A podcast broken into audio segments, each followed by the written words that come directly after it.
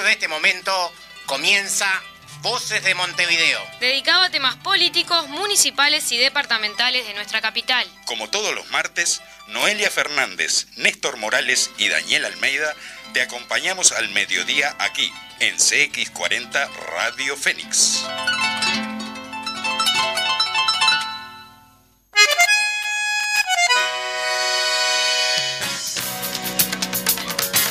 Buen mediodía audiencia, ¿qué tal? Buen mediodía a los compañeros y compañeras frente amplistas y a los comunistas y las comunistas de la departamental de Montevideo. Comunistas no tiene femenino ni masculino, qué bueno. Este, hay que decirlos y las en todo caso, pero comunistas queda igual. Eh, Noé, ¿cómo estás? Buen, buen mediodía. Bueno, llegué corriendo recién, recién, este, a las corridas, ya salí de trabajar y bueno, me vine para acá. Así que bueno, los, martes van a ser así, medios de que Daniel va a estar esperándome eh. a la expectativa de que llegue. cuando diga buen mediodía, Noelia, tengo que mirar si estás Además, salgo de dar clase y corro para acá, pero bueno, lo importante es que, estamos estás, acá. Estás acá.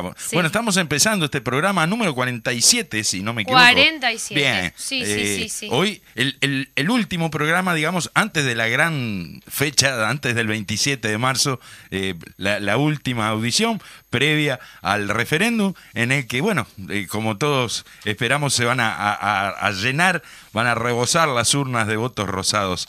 Eh, hoy tenemos un, programa dedicado prácticamente a esto, ¿verdad? Al referéndum, al análisis, a comentar sobre lo que se, lo que va a suceder este próximo domingo. Sí, hoy será eso. Este, van a venir dos invitados que también están atrasados porque también el tema del, del referéndum estos últimos días ha sido una locura para todos. Todos andamos corriendo y militando el triple o el cuatriple. Estamos, estamos, estamos militando fuerte, ¿verdad? Es así. Estamos todos inmersos en esta campaña y bueno, buscando y convenciendo esos últimos votos este, que, podamos de acá hasta el domingo para, para ese triunfo que esperamos Contar que hoy de tarde tenemos el banderazo, que es importante estar, que salimos de la, de la Udelar hacia la Plaza del Obelisco. Es así. Eso está bueno, están saliendo ómnibus de diferentes partes de Montevideo hacia, hacia el centro de Montevideo, así que bueno, avisarles a todos. Eh, no sé bien la hora vos, este Daniel. Sí, a las seis y media parte de, de la Udelar, de la esplanada de la universidad, hacia el obelisco. Eh, bueno, ya que estoy, paso la visita. Municipales, los, compañeros y compañeras de la Intendencia nos concentramos en Adeón a partir de las cinco y media para salir organizadamente rumbo al banderazo. Así que si alguno o alguna nos está escuchando, que se arrime para Adeón. Buenísimo, entonces. Sí. Bueno, este Daniel, ¿te parece que vayamos arrancando con las noticias? Dale, dale, empezamos. Arranco, arranco, para que te comparto acá el... Claro, este, siempre tenemos todo bien ordenadito, pero bueno, hoy eh, salió así. Muy bien. Comando del No definió que la calle Pou tenga la última palabra sobre el referéndum de la conferencia y suspender los eventos de otros dirigentes. A menos de una semana del referéndum sobre 335 artículos de la Ley de Urgente Consideración, el presidente Luis Lacalle Pou decidió que no dará más declaraciones a la prensa hasta después del miércoles, día para el que fijó una conferencia de prensa para defender la postura del no, o sea que mañana. Este lunes participó en dos eventos y por la mañana en ambas oportunidades declinó hacer declaraciones. Muy bien. está todo el tema de, bueno, más adelante viene hoy, toda la... Hoy, es la conferencia, la cadena de, claro, de la conferencia sí, que es lo importante. Digo, lo que pase mañana realmente me tiene sin cuidado. Sí, sí, sin cuidados, pero era como para, para comentar también la, la negación que hay de muchos por no, no debatir, ¿no? Y están esperando solamente las palabras de, del presidente de la República. Hoy, a las 20 horas en cadena nacional, entonces vamos a tener la palabra de, de la comisión este, por el sí. Así que bueno, en el sentido de lo que decías, eh, Gandini se baja del debate con Sánchez porque dice la última palabra debe ser la del presidente. Para el senador de la oposición, esta suspensión junto a las demás priva a la ciudadanía del intercambio necesario y es evidente que el sí crece. Muy bien. Carta abierta al presidente de la República. A la democracia la cuidamos entre todos y todas. Abogó por su eh, intercesión y también me comprometo en este sentido. El presidente de la Federación de Sindicatos ANCAP hizo pública una carta dirigida al presidente de la República.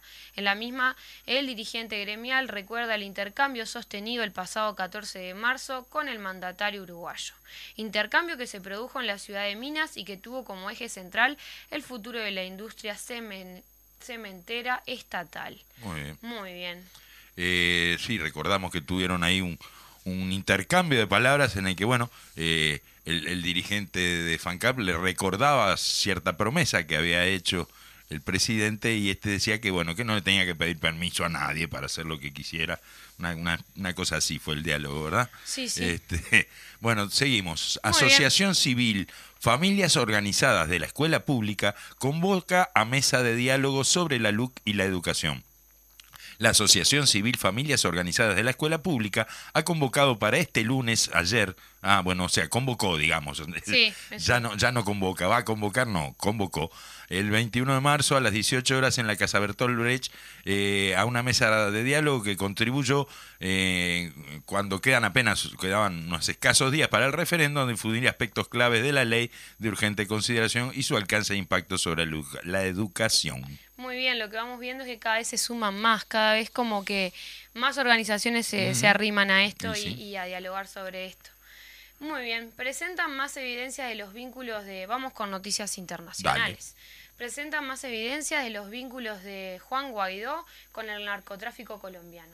Nuevas evidencias de los vínculos de Juan Guaidó con el narcotráfico colombiano fueron presentadas por el presidente de la Asamblea Nacional, Jorge Rodríguez. Como parte de las evidencias, el pasado viernes fue presentado un video que muestra la relación de Juan Guaidó y el partido político Voluntad Popular, conocido por sus vínculos con el narcotráfico colombiano. Muy bien, bueno, denuncian intento de megafraude en las elecciones legislativas de Colombia.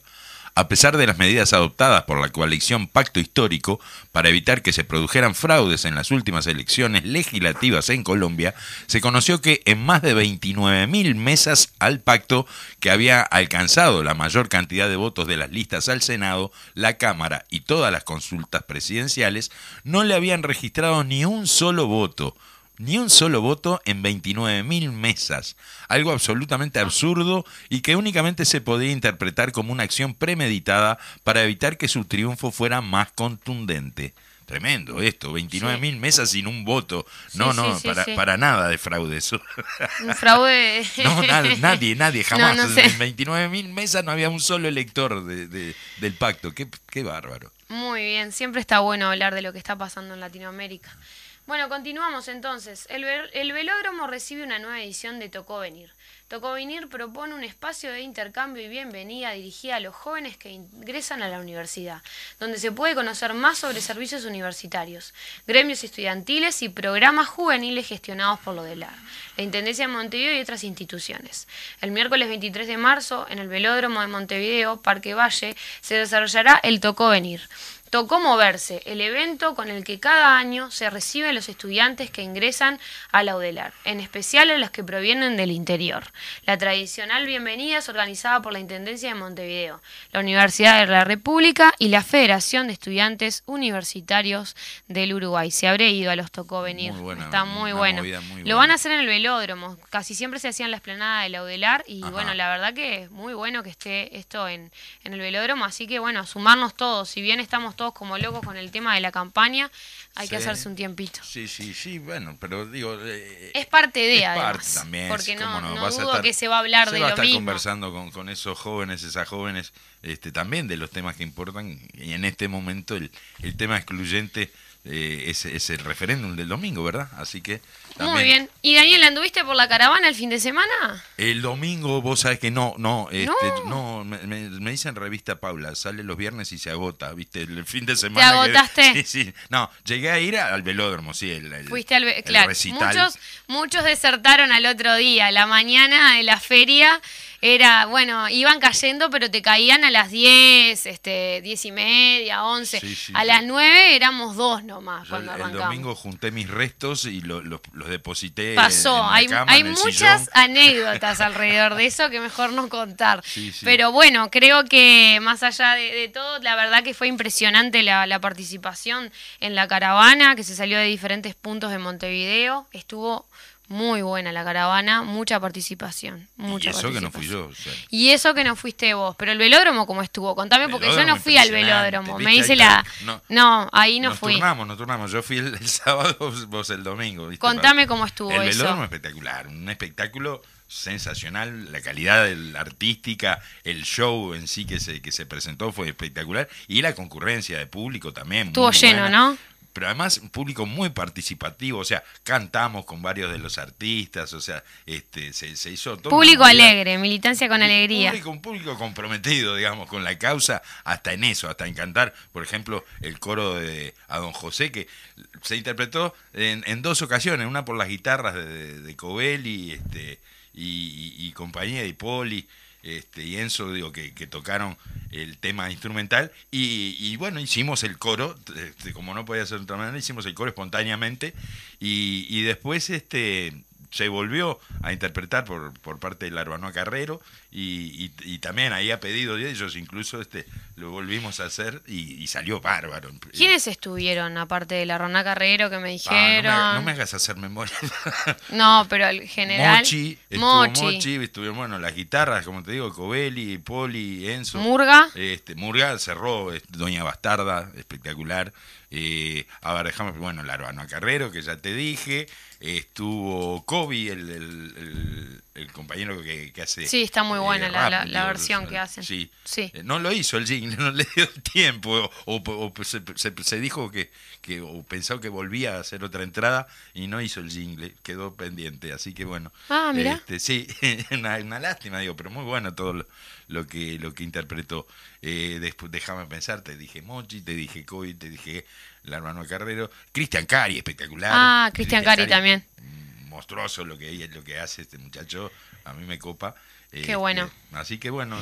Y... bueno, y de la caravana te cuento también eso, que se llegó hasta la Rambla, hasta Santiago de Chile, y la Rambla, la verdad que estaba pintada de rosado, los tambores, se hizo una gran este, comparsa enorme de tambores rosados, así que la gente bailó y se divirtió, y la gente de los barrios se, se, movilizó, así que bueno, buenísimo. Todas las caravanas venían nutritas, por lo que vi. Sí, mira, nosotros arrancamos en Manga y eran 30 autos que para nosotros arrancar con 30 autos es un acontecimiento. Y después se nos fueron sumando en industria, ya éramos, no sé, pero tres, tres cuatro cuadras de auto este, hasta el Antela Arena, que en el Antela Arena, cuando pasamos por ahí explotó y tratar de que esa caravana estuviera conectada fue complicadísimo. Impecable. Este, no, ¿te parece si, si vamos arrancando con el editorial? Arrancamos con el editorial, muy bien. Bueno, muy bien. Falta menos de una semana para el referéndum. Es fundamental llegar hasta el último rincón de nuestro país con los argumentos de por qué es imprescindible votar sí y anular los 135 artículos peores de la ley de urgente consideración. Una mala ley. La LUC refleja las urgencias de los poderosos y no las de la sociedad.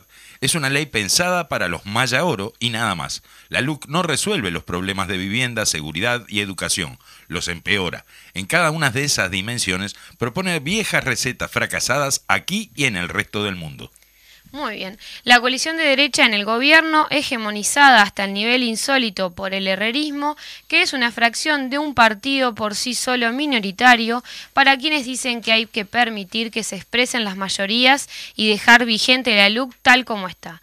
No quiso que se discutiera el contenido de esta ley. Apostaron a que la pandemia y la complejidad de temas que abordan hicieron que pasaran sin discusión. La extraordinaria hazaña democrática que culminó con 800.000 firmas lo impidió. En esto ya fracasaron. La sociedad uruguaya está discutiendo los contenidos de la LUC. El domingo pasado el país entero estuvo movilizado. En Montevideo, cientos y cientos de militantes salieron de caravana en diferentes puntos de Montevideo, desembocando en la calle Santiago de Chile y la Rambla, una expresión más de esperanza y aliento de nuestro pueblo uruguayo. La unidad, la acción colectiva organizada y la convicción del movimiento popular una vez más fortalecen la democracia. Este referéndum ha sido posible por el amplio nivel de unidad política social alcanzado, con el trabajo diario de decenas de organizaciones sociales y políticas nucleadas. Estas firmas se reflejan en el sentimiento democrático de nuestro pueblo. Sin ese esfuerzo conmovedor de la militancia sindical, de las y los cooperativistas de vivienda, de las feministas, de los estudiantes, de la militancia barrial y la Frente Amplista, nada sería posible. Por eso, este 27 de marzo con la papeleta rosada, votamos sí. A no bajar los brazos, queda la recta final de un nuevo comienzo de resumen y perspectiva. Salgamos a las calles, a las barriadas que quedan por hacer, a los puntos fijos que venimos armando con fuerza desde diciembre, a charlar con los indecisos. La victoria será nuestra. Muy muy bien, y bueno, y ahora llegaron llegaron los dos invitados. estamos acompañando. Pensamos que llegaban en escala uno antes y uno después, pero no, están acá los dos en el, al unísono. Así que vamos presentándolos. Acá tenemos a, bueno, a Alejandro Acosta, que iba a decir el oso, porque es como sale. Bueno, además viene seguido, así que bueno, tenemos a Alejandro Acosta, pero tenemos a un invitado que no ha venido hasta ahora y, es, nuevo, por, suerte, que es Bruno Casartelli, que, es este politólogo, así que bueno, bienvenidos a los dos a, a una audición más de Voces de Montevideo. En una etapa venimos hablando, bueno, estuvimos hablando de noticias que tienen que ver con, con la ley de urgente consideración y con otras cuestiones. El editorial también trata eso. A modo de, bueno, el 27 de, marzo tenemos el referéndum, tenemos que, votar sí y ¿qué le podemos decir a la población? bienvenido primero y gracias por, por estar. Hola, muchas gracias. Eh, bueno, no sé yo, este, sí, como bien dijiste, soy nuevo, entonces no estoy muy acostumbrado a la, a la radio, pero claramente es un tema que nos interesa y nos tiene que interesar eh, por la relevancia que tiene esta ley, por la relevancia que tienen los 135 artículos que, buscamos anular, que afectan realmente de forma muy seria al, pueblo uruguayo, ¿no? Este, no sé si, si eh, la idea era más encararlo por el lado de, la ciencia política o por el lado de, la militancia, pero por cualquiera de los dos lados es, importante el tema. Vamos a aprovechar tu, especialidad, tu profesión y vamos a encararlo contigo desde, ese lado del análisis político, ¿te parece? Me parece, sí, sí, sí, me encanta. Eh, este, una de las cosas lindas que tiene es, las instancias como esta en cuando, cuando podés mezclar las, dos cosas y podés este, militar por algo que a su vez te convence políticamente. Que, eh, y bueno, yo creo que las eh, eh, si bien los datos de las encuestadoras son muy este, todavía bastante indeterminados, o sea, hay un nivel de indecisos muy grande.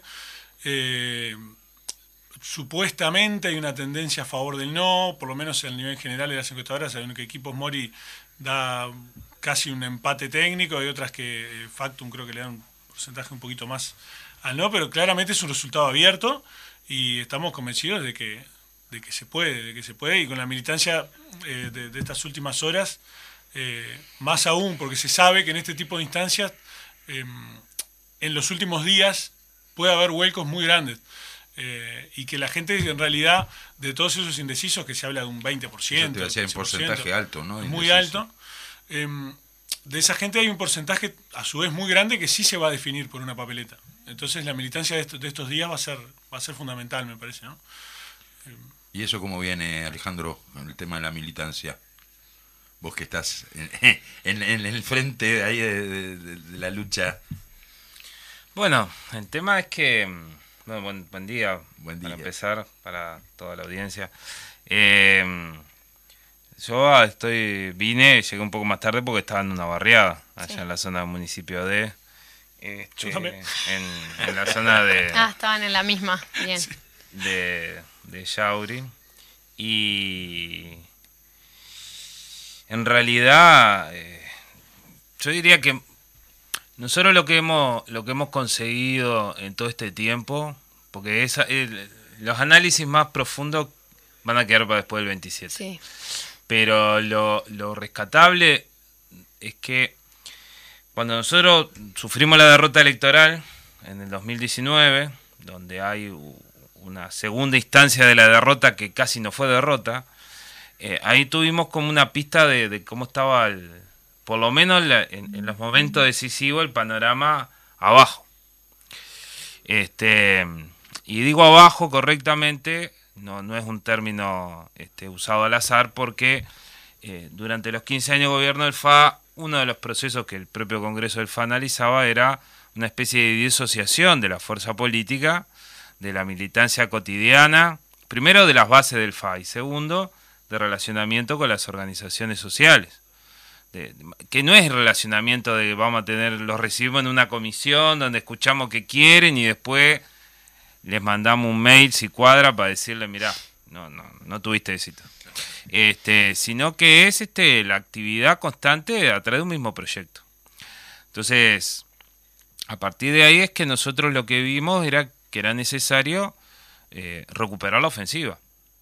Nosotros, si nos hubiéramos quedado lamiéndonos las heridas simplemente y este, esperando que pasara el chaparrón, eh, hoy tendríamos más, más palo arriba de la cabeza que un tamboril. Entonces, lo que vimos enseguida fue que la LUC era un aspecto esencial del programa del actual gobierno, que hacía no solo retroceder muchos derechos, era una visión de país que lo que busca es consolidar un modelo excluyente. Y sobre todo, eh, consolidar esa idea de, bueno, ahora no importa si ganamos por 30.000 votos, ganamos nosotros y vamos a hacer lo que querramos con el país. Y, eso fue lo que intentamos este, con esta iniciativa del referéndum frente a una ley antidemocrática por el procedimiento de su aprobación, de contenido claramente antipopular. Baste ver lo que está pasando con el aumento sucesivo de los combustibles, que impacta en la inflación y en un montón de, de rubros de nuestra vida cotidiana. Baste ver el tema de los desalojos express, Baste ver el tema de la conducción de la enseñanza como si fuera una empresa privada donde se impone desde arriba y desde abajo con, mucha persecución a los docentes, ¿no? Eso que, en parte algunos de nosotros vivimos un poco en dictadura, ¿no? Este, de esa especie de autocensura que te van generando, ¿no? No digas, no pongas algo en cartelera, no, no te manifieste contrario, ¿Por qué? Porque hay toda una presión desde lo institucional hacia eso y la LUC vino a darle ese marco institucional. Yo decía la otra vuelta que estaba acá, cualquier organismo colectivo, aunque no tuviera representación de los docentes, que sí la tenía, siempre es mucho más difícil el autoritarismo. ¿sí? Siempre es mucho más difícil. Este, por eso los eliminaron, y no lo eliminaron directamente el Codicen porque les pareció mucho.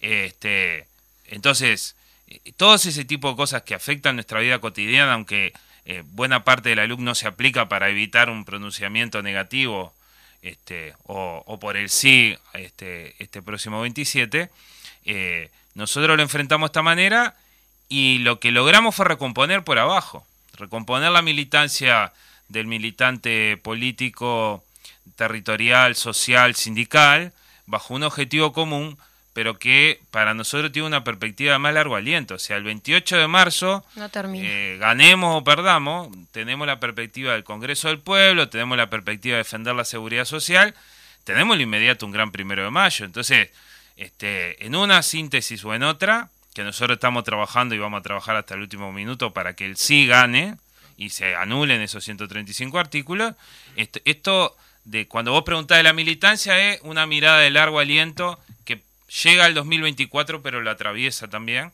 que no es solo recuperar el gobierno del FA con un programa democrático avanzado, sino también intentar modificar el, marco institucional de nuestro país en algunos aspectos clave, por eso una reforma de la Constitución.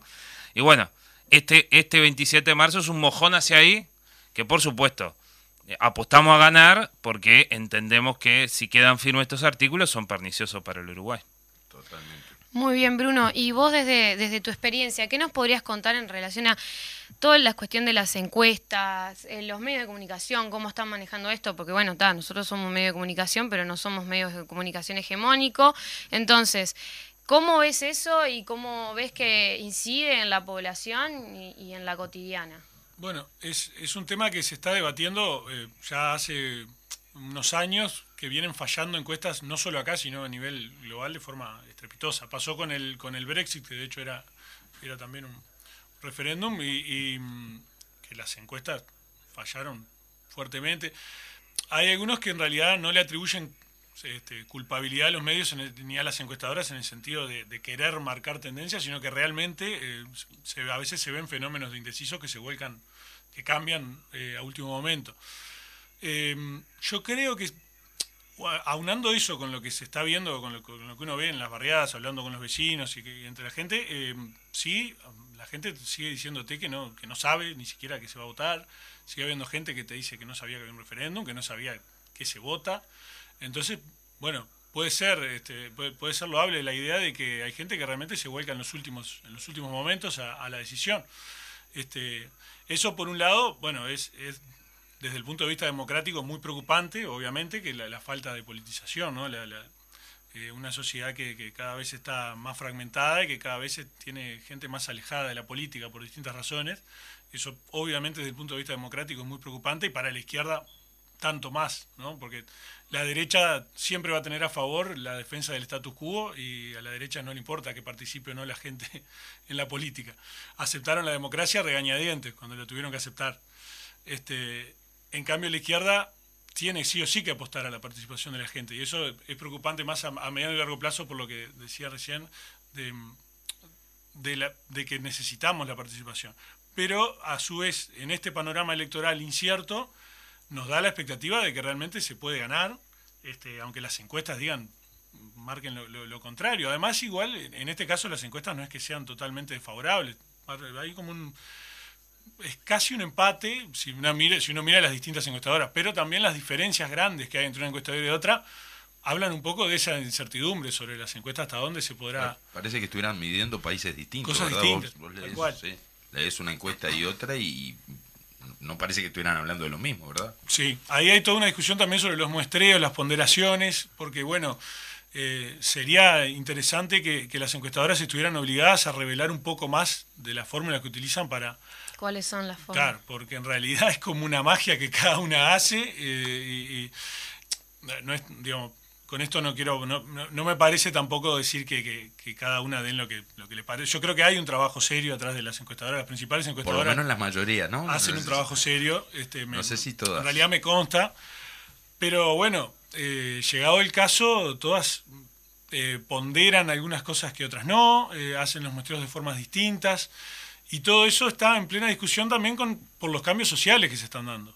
O sea, los mismos cambios que a, veces a nosotros nos dificultan la militancia y nos dificultan el comprender la realidad política, están detrás de las teorías que sustentan las encuestas. Porque siempre atrás de, los muestreos y de las ponderaciones hay teoría.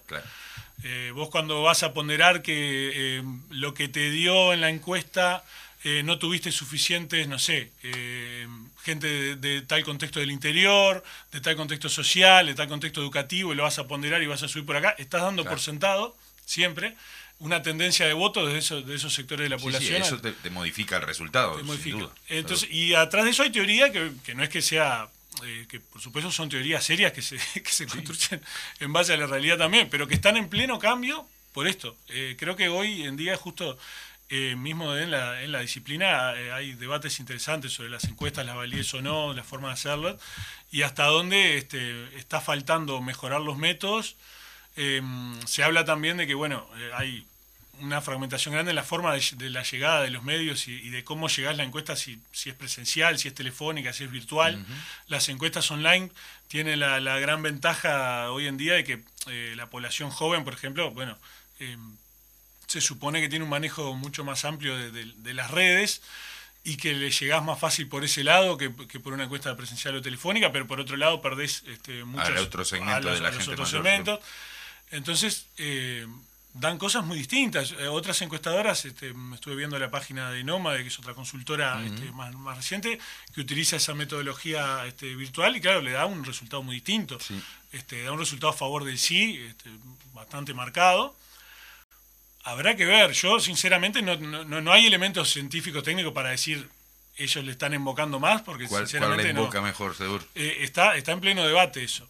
Eh, lo que sí es seguro es que la militancia de, de, base tiene un efecto muy grande. Eso nadie lo puede negar porque de hecho este, aún la derecha que apuesta al status quo y apuesta, apostó en un principio sabiendo que el voto en blanco la favorece a no debatir el tema y a dejar que, el tema se... Hoy, por hoy tuvo que salir por hoy tuvo que salir a movilizarse y porque ellos saben que eso tiene un efecto muy grande. el mano a mano, el boca a boca, este, con la gente, sin duda, define. Capaz que explicarle a la audiencia el tema del voto, ¿no? Cómo es la cuestión del voto en blanco, el voto anulado. Ayer hubieron este... tenemos que ir al corte. Dale, lo dejamos para después, bárbaro. sí. Antes de irnos, recordarles que tenemos, hoy lo tenemos, que no siempre pasa, el teléfono de la, del programa, que es el 092 41001 para recibir mensajes. Manden mensajes, por favor. Tenemos, tengo algunos ya que, ah. que vinieron que están ahí después de la pausa, capaz que le damos una, una pasadita rápida. Muy bien. Fede Lima, muchas gracias por estar ahí, como siempre, apoyando. Vamos entonces a, a los consejos comerciales de la emisora. Viene a amar, viene a amar, viene a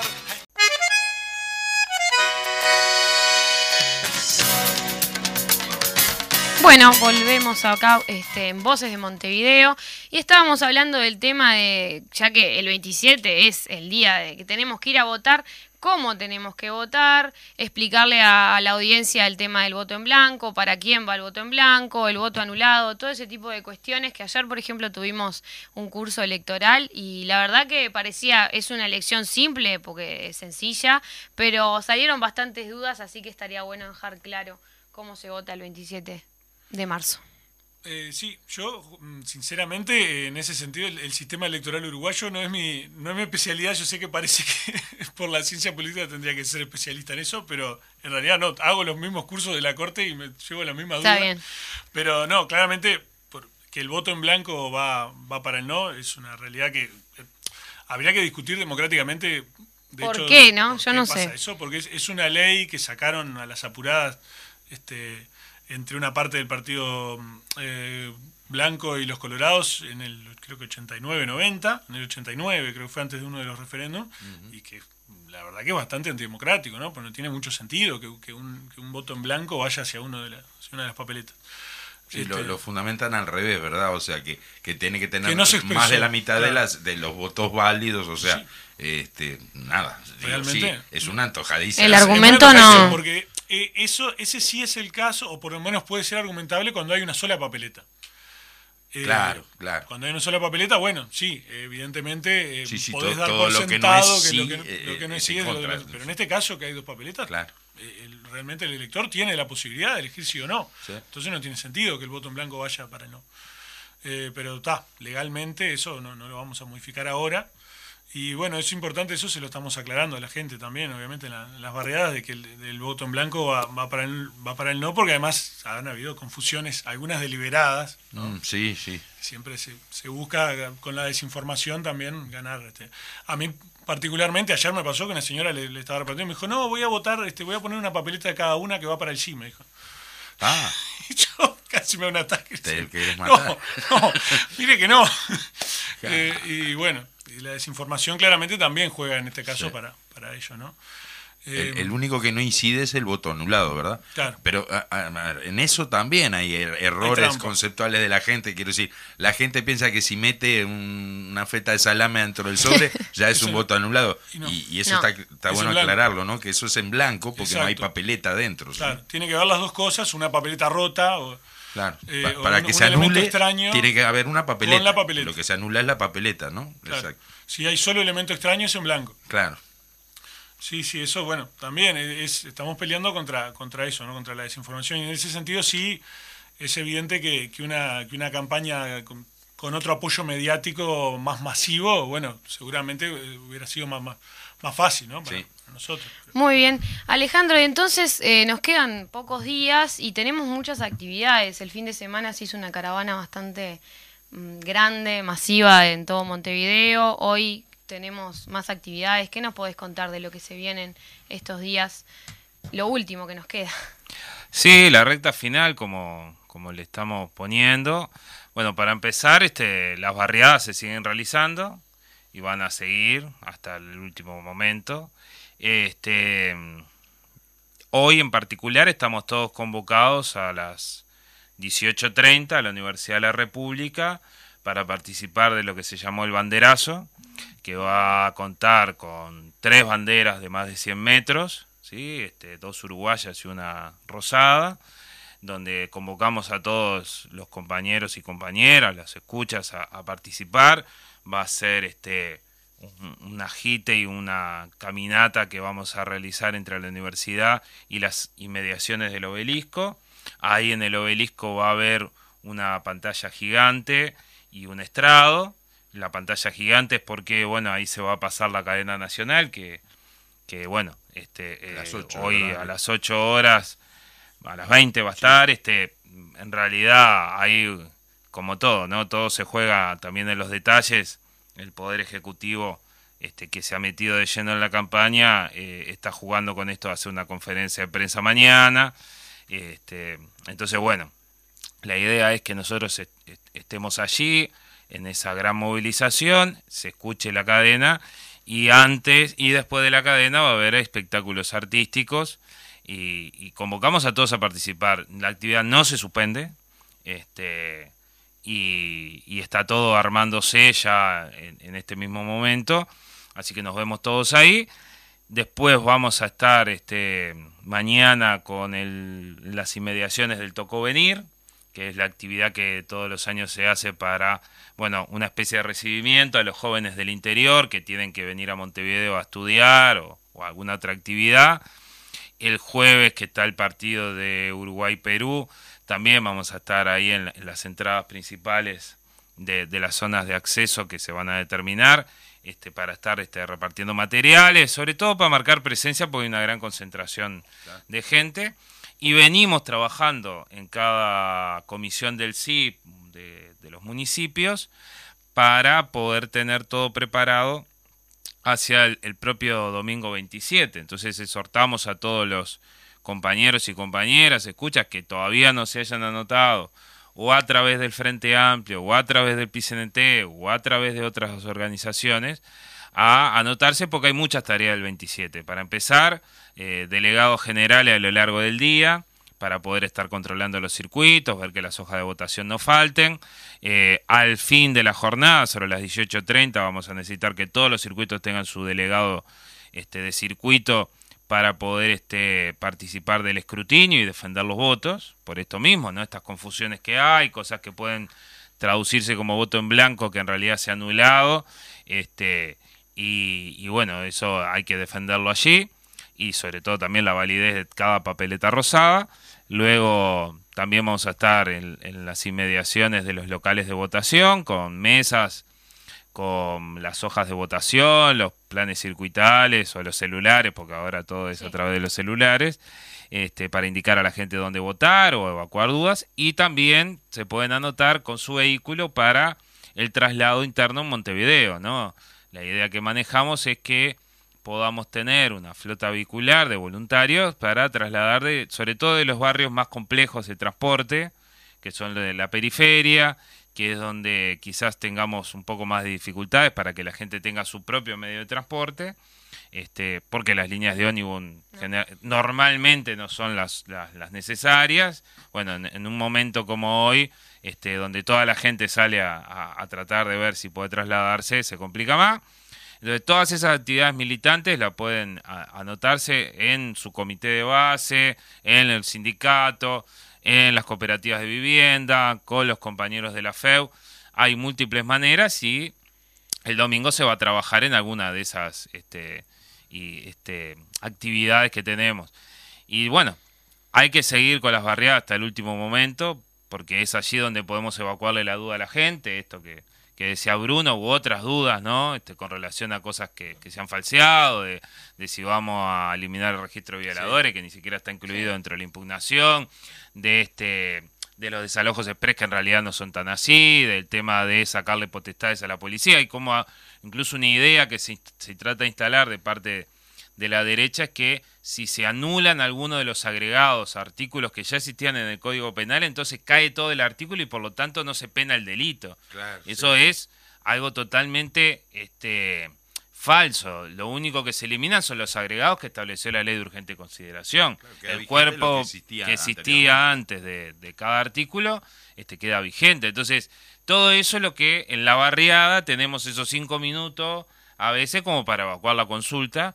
Y bueno, por eso está... Dependiendo del perfil, del interés del que tenemos enfrente, cómo, cómo encarar esos temas, ¿no? Exacto. Este, también el tema de la gente del interior, ¿cómo es que pueden anotarse para, para viajar? Porque tengo, está complicado. Tengo un número yo acá que es el 2902-6666. 2-902-6666, que sería para comunicarse por, por el tema este de los traslados al interior. Sí, en la sede del Frente Amplio este, se venden pasajes subvencionados al 50%. Este, ahí hay que ir y, se compra el pasaje acreditando que uno pertenece al Frente Amplio o algún sindicato que tiene alguna vinculación, porque este, también de, de, lo que nosotros estamos trabajando para que el sí gane. Entonces no vamos a estar llevando gente que va a votar el no. este, porque esto requiere un gran esfuerzo financiero. Es decir, cuando uno decide te, subvenciona de pasaje a la mitad, no es que las empresas que te bajan el costo. Voluntariamente te bajaron el costo. Es que las organizaciones que estamos atrás del referéndum este, apoyamos económicamente allí. Pero está, antes de, de que nada y que me olvide, eh, eso, ¿no? Convocar a todos y a todas hacer el último esfuerzo, hemos hecho mucho, pero falta mucho más.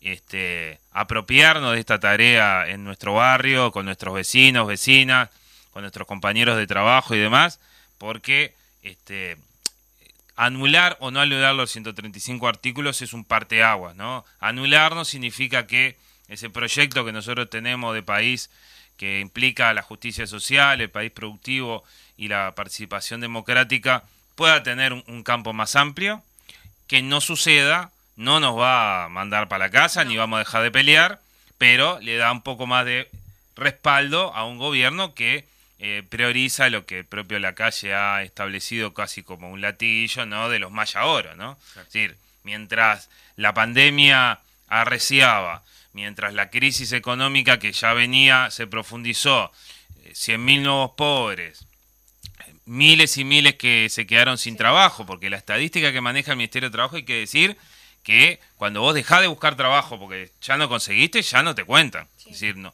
cuando vos terminaste el seguro paro, ¿qué significa salir del seguro paro? Significa a veces que te echaron. O sea, no, no es que vos dejaste salir del seguro paro necesariamente porque te reintegraron a tu puesto de trabajo. O si te reintegraron, te reintegraron con menos salarios o en peores condiciones, porque te dijeron, bueno, mira, yo te puedo reintegrar en esto y si no, no. Este, y acá no hay una relación de, simetría entre el que tiene los medios de producción y el que trabaja para ello. Entonces, todo eso eh, se va a fortalecer con un resultado que donde triunfa el no.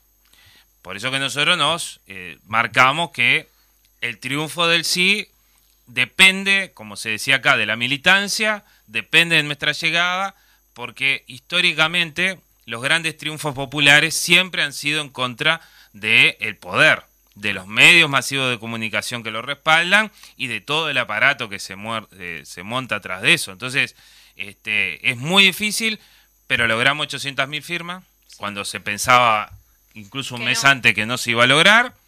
Y ahora es muy difícil, pero tenemos altas chances. Yo creo a nivel personal que el resultado va a ser ajustado, pero que tenemos todas las chances, si hacemos todo lo que tenemos que hacer hasta el último minuto, de que el sí triunfe este, y por lo tanto eh, anular estos 135 artículos para poder dar paso a un debate democrático de donde realmente acá, por más que ganaste el gobierno, no podés implantar un programa neoliberal que arrase los derechos populares amparado en un resultado electoral que ni siquiera estuvo planteado de esta manera. Es decir, a, la gente se le dijo, mire, si gano yo, en, en, un año y medio los combustibles van a pasar de 50 y pico de pesos a 70 y pico de pesos.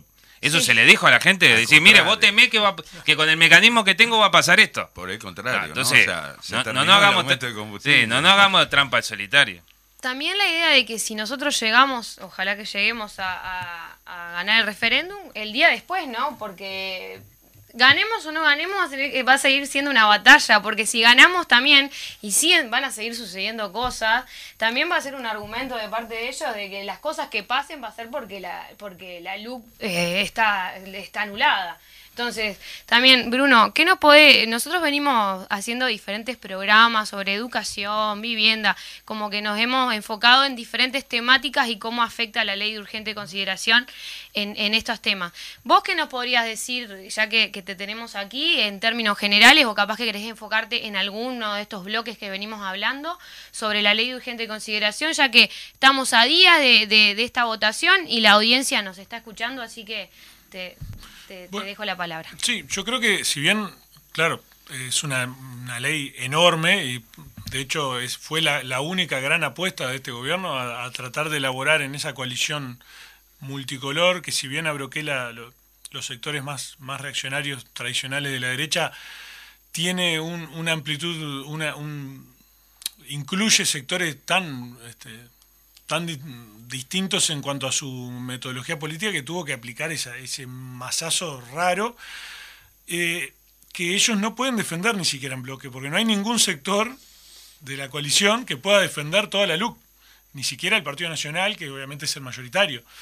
Entonces, eso nos ha jugado un poco a favor en lo argumentativo. Por eso también eh, ellos apostaron más bien al, vacío, ¿no? a no discutir, y al debate, bueno, eh, están faltando activamente esta semana, justamente porque este, si bien hicieron algún intento de debatir, en realidad cuando uno va a, por todos los artículos que queremos derogar, no va a encontrar ningún, ningún sector que los pueda defender todos, porque son realmente, lo de los combustibles, por ejemplo, estoy seguro, eh, no me cabe ninguna duda, que, de hecho gran parte del oficialismo se da cuenta que fue un error político de parte de ellos incluir un artículo que ajustara los combustibles por esa regularidad. Por algo no lo aplican, ¿verdad? Por algo no lo aplican y lo están frenando.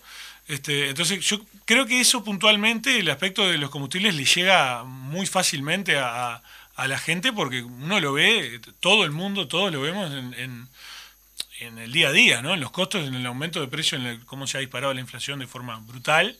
Y además la gente sabe, porque se ha debatido también bastante, ha salido bastante en todos lados, que que hay una, una pugna política atrás de eso y que el gobierno ha frenado los aumentos estratégicamente.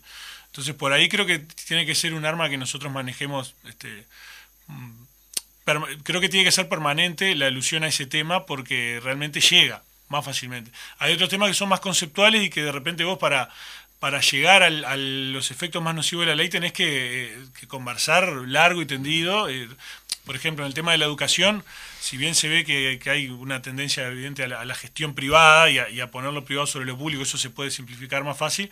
Después los efectos son más, más eh, complejos de explicar, el tema de que haya menos representación docente, cómo termina impactando eso eh, no solo en lo educativo, sino obviamente en lo social, porque acá lo que hay atrás es un modelo de país obviamente más desigual.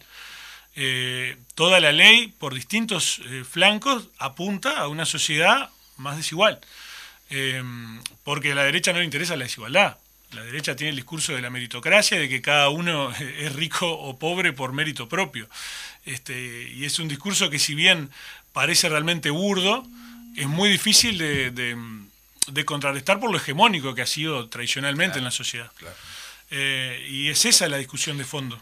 Muy bien, y el, el tema también de esta, este porcentaje de indecisos que tenemos, que, ¿Qué población es la que está indecisa? Porque se eh, hay, hay estadísticas y dicen, bueno, son mujeres jóvenes, a ver qué nos puedes contar sobre eso, porque también eso nos da herramientas en estos pocos días, o bueno, en todo este, en este proceso que estuvimos de barriada, de ver con qué nos estábamos enfrentando y, saber a quiénes le tenemos que...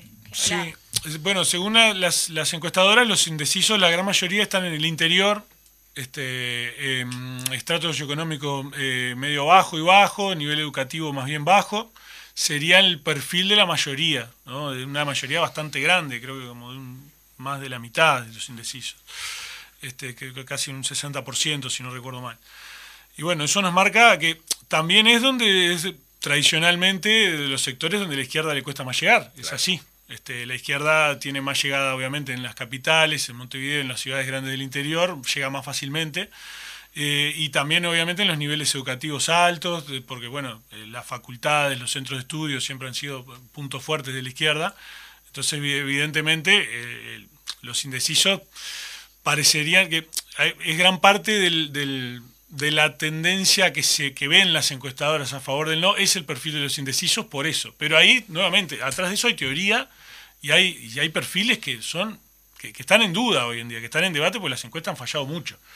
Entonces, dar por sentado que esos indecisos se van a abocar al no, para empezar sería... En ese sentido se, han venido viendo a lo largo del tiempo, ya desde la recolección de firmas, digo que hay sectores dentro de los partidos tradicionales, este, locales fundamentalmente, que, han pasado a apoyar el sí, ¿verdad? Capaz ese, es un, ese es un aspecto que no, se tiene muy en cuenta de repente. Ese es uno de los aspectos. También hay, hay giros de algunos movimientos, como lo que pasó con... A mí me llamó mucho la atención lo que pasó con Un Solo Uruguay, que todos lo veíamos como una representación evidente de, los sectores ah, agroexportadores tradicionales, del ARU, de, los sectores fuertes de la derecha, y sin embargo, aún ellos con el tema de los combustibles empezaron a girar eh, ya hace varios meses a una posición bastante más crítica contra el gobierno. Y bueno, eso también puede dar la pauta de que sectores que tradicionalmente las encuestadoras definen como eh, nichos de, la derecha, que en este caso serían votantes del no, no, está tan claro. Sí, sí, sí, Por este eso también creo que el tema de los combustibles es central. Porque creo que, em, que abarca incluso a sectores que, tradicionalmente otros discursos de la izquierda no les llegan, pero que eso les afecta muy fuertemente. En este no hay izquierda ni derecha en cuanto a realmente no. El, el, tema de los costos les toca también, ¿verdad? Exacto. Entonces, eh, por ese lado también hay, hay, hay, una expectativa de que los indecisos no se vuelquen necesariamente para el, lado del no. Pero sí, eh, digamos, demográficamente... Eh, estarían en los sectores donde la izquierda tiene menos llegada, sí.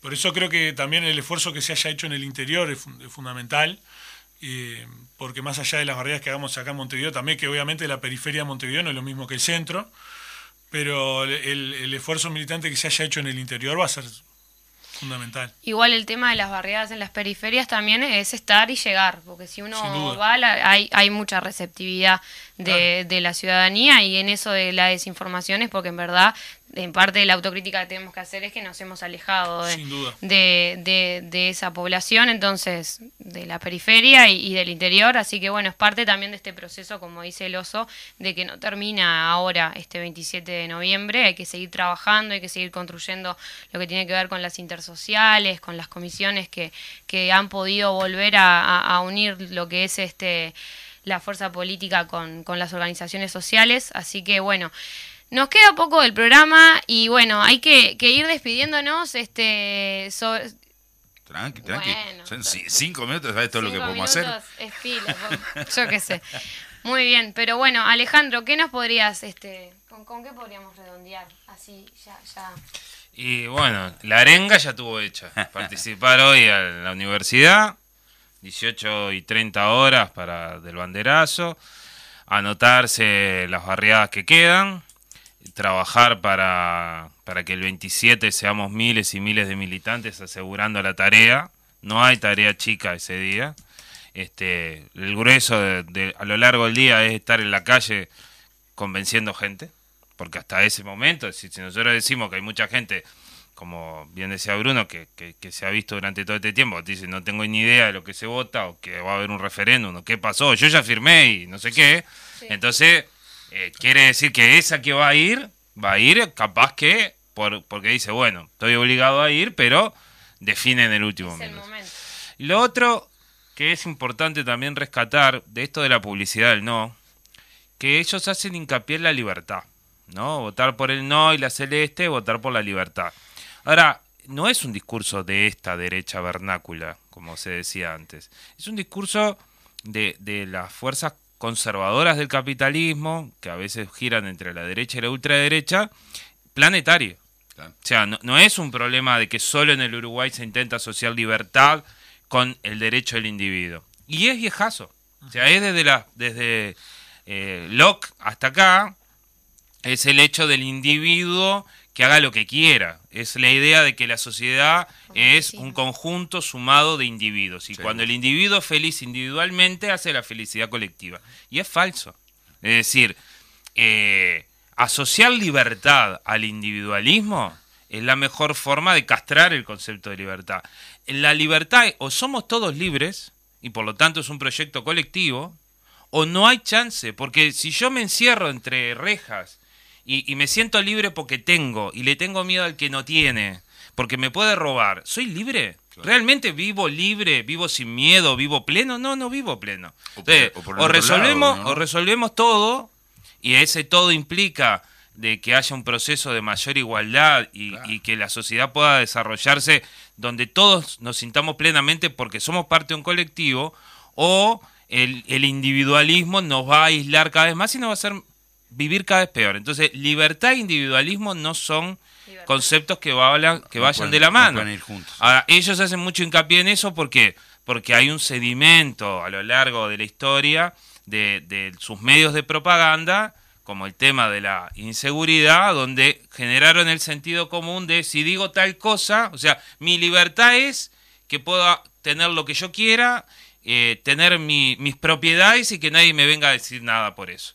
Por lo tanto, eh, no tengo que blanquear cómo hago mis transacciones económicas, si quiero pagar el negro, pago el negro.